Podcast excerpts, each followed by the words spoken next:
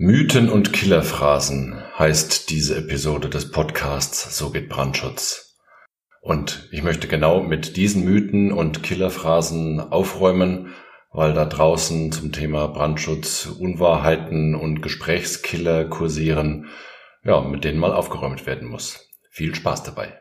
Herzlich willkommen zu So geht Brandschutz, der Podcast, der dir zeigt, worauf du beim Brandschutz wirklich achten musst. Denn es reicht, dass du Feuer und Flamme für dein Projekt bist. Und hier ist der Mann, der dich vor teuren Schäden bewahren kann, Joachim Müller. Also die, die mich kennen, die wissen, dass ich ursprünglich Tragwerksplaner war und das habe ich 20 Jahre lang gemacht. Und auch im Bereich der Tragwerksplanung gab es eine Menge Mythen und Killerphrasen, mit denen ja, man sich so rumschlagen musste. Und ich möchte an dieser Stelle mit den Mythen und Killerphrasen der Tragwerksplanung beginnen. Da ist doch wieder zehnfache Sicherheit eingerechnet. Da habt ihr wieder jede Menge Angsteisen eingebaut. Der Statiker wird nach der Menge an Stahl bezahlt, die er verbauen lässt. Da ist wieder mit Gürtel und Hosenträger geplant worden. Oder wo soll's denn hin? Also mit solchen Aussagen musste ich mich als Tragwerksplaner herumschlagen. Ja, das war nicht immer sehr erfreulich, wenn einem solche vermeintlichen Argumente entgegengebracht wurden, aber das war nahezu Tagesgeschäft und ja, anhand der, der Stimmung, die ich an der Stelle schon äh, übermittle, kannst du dir schon vorstellen, dass das nicht immer sehr angenehm war und dass ich da ab und zu auch etwas gereizt drauf reagiert habe. Aber man wächst und weiß, äh, mit solchen Sachen ist man nicht persönlich gemeint. Und genauso ist es mit Mythen und Killerphrasen im Bereich des Brandschutzes. Killerphrase Nummer eins: Bei mir hat's noch nie gebrannt. Ja, schön. Sei froh, dass das so ist oder bisher so war. Bei anderen hat's schon gebrannt. Also ich persönlich, ich kenne jemanden, der schon zweimal abgebrannt ist, also weder monetär noch äh, die Person selbst, sondern halt die Wohnung beziehungsweise das Haus. Also bei anderen hat es schon gebrannt. Außerdem die ganzen freiwilligen Feuerwehren und die Berufsfeuerwehren, die gibt es nicht, äh, damit es einen weiteren Verein auf der Welt gibt, sondern das hat schon alles seine Daseins Daseinsberechtigung. Killerphrase Nummer zwei, wenn mal jemand bei einem Baufehler erwischt worden ist, das haben wir schon immer so gemacht. Das ist super. Das ist eines meiner Lieblingsargumente, die mir so entgegengebracht werden.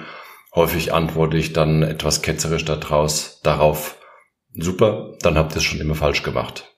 Oder eine Variante dieser Aussage, das haben wir noch nie so gemacht.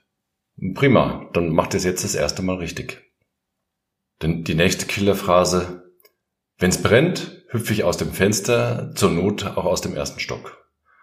Ja, das kann derjenige machen, der besonders mutig und besonders sportlich und vielleicht auch kampferprobt ist, aber das sind die wenigsten von uns. Also ich persönlich würde es mir jetzt nicht zutrauen, gefahrlos aus dem ersten Stock zu springen. Das hat auch nichts mit einer planmäßigen Rettungswegführung zu tun, sondern jeder soll ja im Gefahrenfall ohne körperlichen Schaden flüchten können oder gerettet werden können. Nächste Killerphrase, das ist die sogenannte 400 Quadratmeter Regel. Also wenn man eine sehr große Nutzungseinheit hat und will innerhalb dieser Nutzungseinheit keinen notwendigen Flur bauen, dann gibt es das Gerücht, dass man nur lauter 400 Quadratmeter Abschnitte bauen muss, dann kann man sich den notwendigen Flur innerhalb der Nutzungseinheit einsparen. Das ist so nicht richtig. Erstens, es gibt die 400 Quadratmeter Regel nur in Büro- und Verwaltungsbauten für alle anderen Nutzungen gilt die 200 Quadratmeter Regel.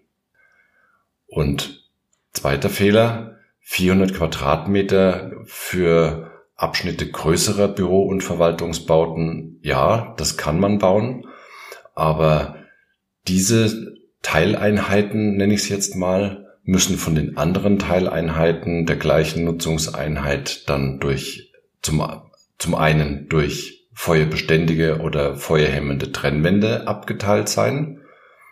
Und jeder von diesen Teilen muss Rettungswege haben, die von den anderen Teilen der Gesamtnutzungseinheit unabhängig sind. Eine weitere Killerphrase, wir haben Bestandsschutz, das ist schon seit Jahren so. Also zum Thema Bestandsschutz, da gibt es ja schon eine Podcast-Episode. Da kann ich an dieser Stelle mal drauf verweisen, die vielleicht bei Gelegenheit mal nachhören. Und Bestandsschutz ist so eine kritische Sache.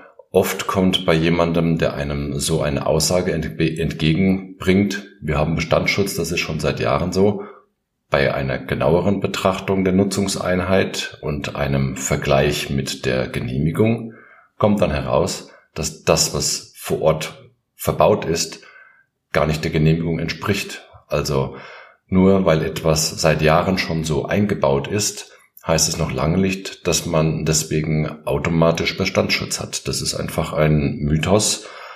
Das stimmt so nicht. Nächster Irrglaube oder Mythos.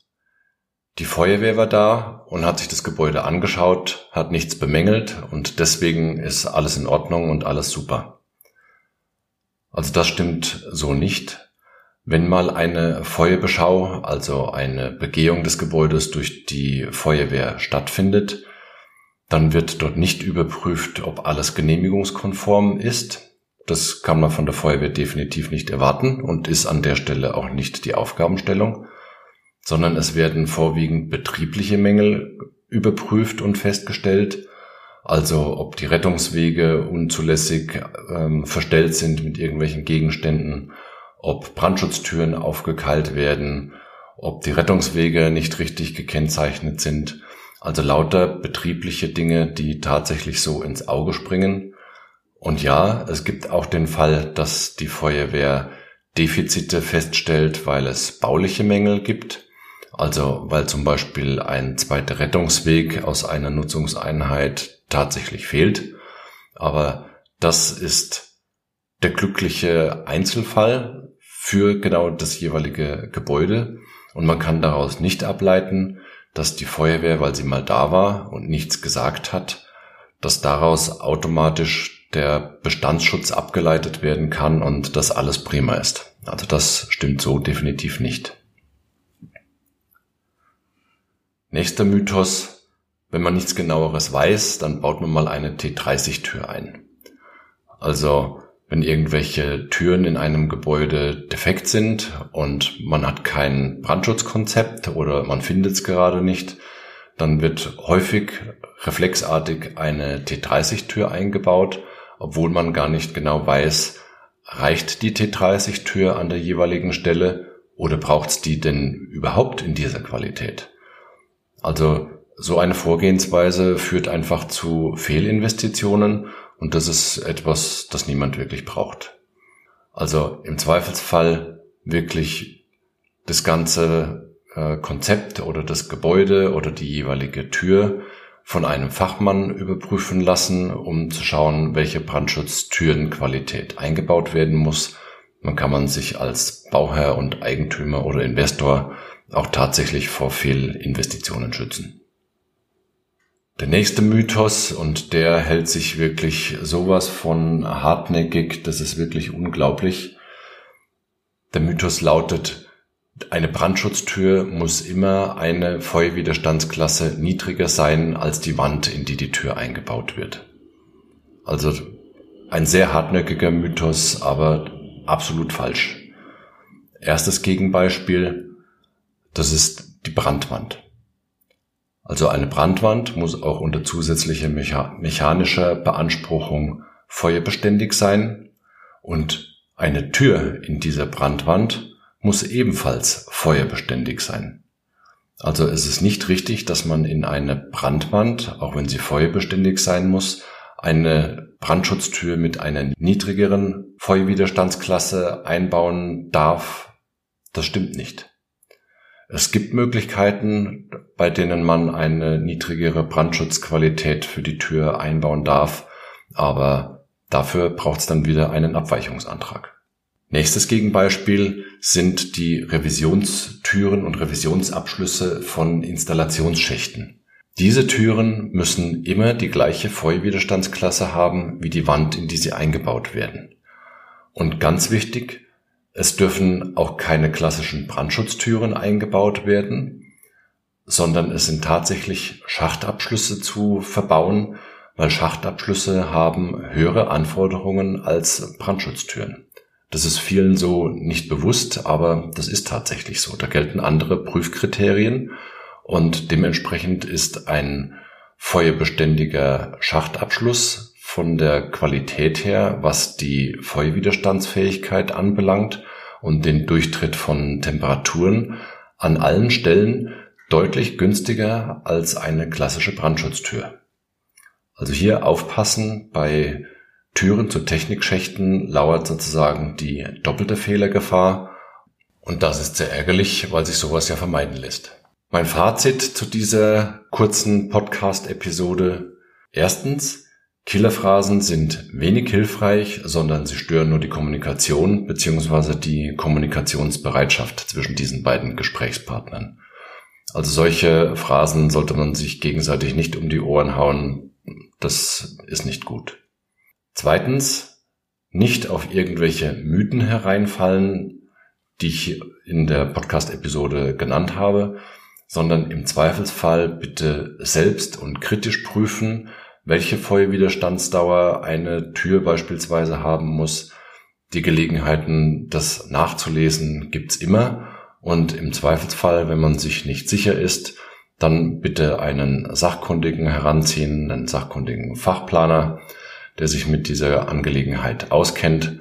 Und dann kann man sich als Eigentümer oder als Bauherr oder Investor dann auch vor entsprechenden Fehlinvestitionen schützen, die einen zum späteren Zeitpunkt wieder Geld kosten und für eine Menge Ärger sorgen. Ja, das war's auch schon wieder von meiner Seite. Ich wünsche dir jetzt für deinen Tag maximalen Wirkungsgrad bei allem, was du tust. Viel Freude Herzliche Grüße, dein Joachim Müller von So geht Brandschutz.